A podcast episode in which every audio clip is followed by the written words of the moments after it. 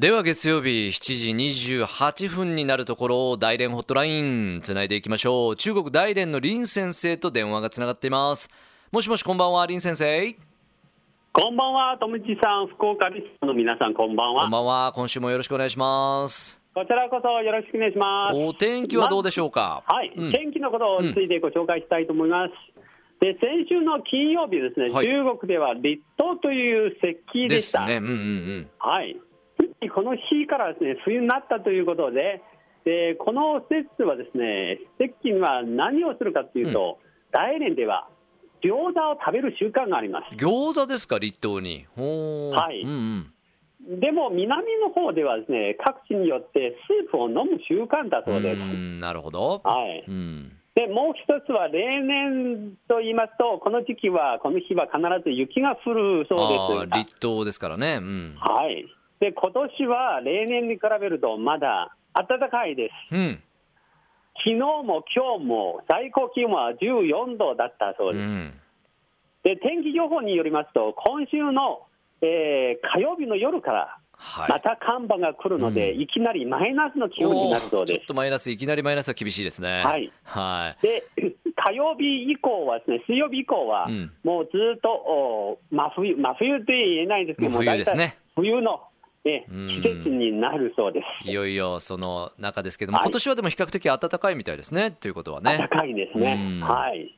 で、さて、えーこの暖かさの中で、えー安倍総理ご夫婦は昨日、うん。北京に到着されましたことは、はい。まあ、首相になって初めての中国訪問だそうでですしたね。ね。うんうん。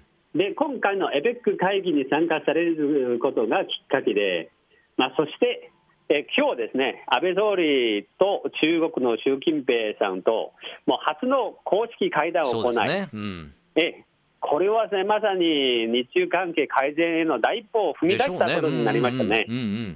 まあ、私はこれを見たら、とてもありがたいという気持ちですね。っています。あったかい気持ちにもなりますね、うんうん。まあ、というのは、うん。実はですね、えーこの会見の前には、中国ではもう一つの、とても関心を持っている話題があります。なんでしょうそれは？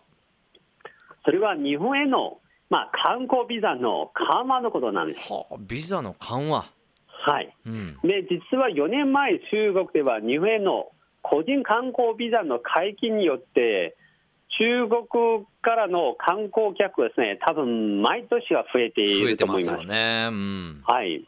でもですね、解禁といっても、まだ厳しい条件付きで簡単にはですね、ちょっといきませ。うん。んで、実はこの前も私はちょっとですね、試していろいろやってみましたが、かなり厳しかったです。厳し。かったですか。うん。ええ、あのーまあ、いろいろ在名、まあ、在職証明書とか、うんうん。まあ、収入書、類がねいるんですよね。はい。うん。あとですね、まあ、お金を大体100万円ぐらいの保証金、まあ、その3ヶ月凍結されました。はあそうですか、まあ、ということはですね、いろいろ条件付きなんですが、うん。しかしですね、えー今回の会談をきっかけとして、うん。もうさまざまな交流をですね再開できると思いますが、その中はですね、特に中国の観光客の誘致はう、ん。すごくですね、えまあ、いいい狙っているんじゃないかなと私は思います。う。ん。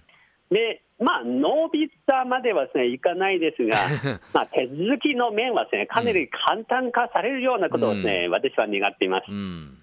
まあ、というのはですね、特に円安が進めていく一方、周りの人のまたはですね、自然に日本へのショッピングに、もう、まあ、ということはですね、すごく盛んになっています。そうですか。うん。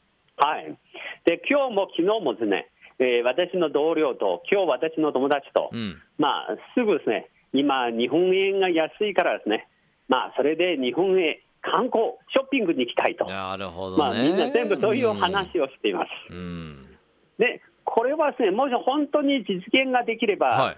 ぜひですね、私たちの番組を通して、うん。福岡、あるいは九州のことをですね、うん。もう大々に宣伝して、うん。来年からの観光客はですね、もっと増えればですね、いいんじゃないいかなと思います。ぜひウェルカムですよね。うん。そうですね、うん。これはまさにマスコミ関係者、うん。特に我々のようなですね、うん。まあ、記者、まあ、うん記者とは言えない言えないですが、うんまあ、お記者の役割はますます重要になっていると思います。そうですね。はい、で記者といえば、はい。日本は記者の日という祝日あります？祝日はないかと思いますけど、その記者の日はもしかしたらあるかもしれませんね。そうですか。はで、中国はですね、実はちょうどく先週の土曜日、ええ8日の日にですね、中国の記者の日なんです。それはお休み祝日なんですか？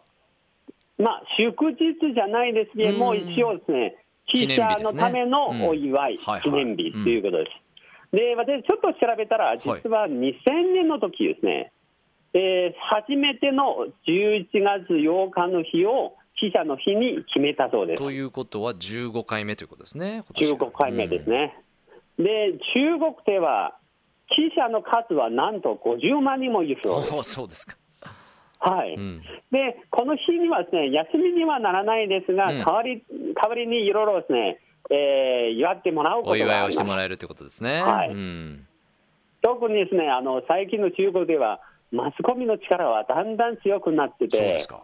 例えばいろいろ汚職事件とか、うん。腐敗事件などをですね、ほとんどマスコミに報道されて、うん。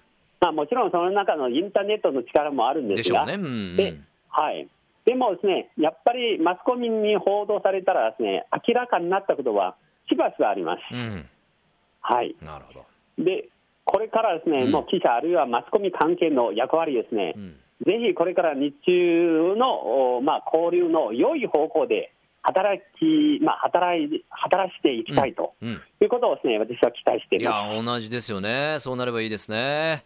いや、もうはい本当に、あの、いいタイミングでこうやって、あの、日中首脳会談が行われた日に、えー大連の林先生とね、こうやってお話できるのも、なんかまた明るい未来開けてきそうな気がします。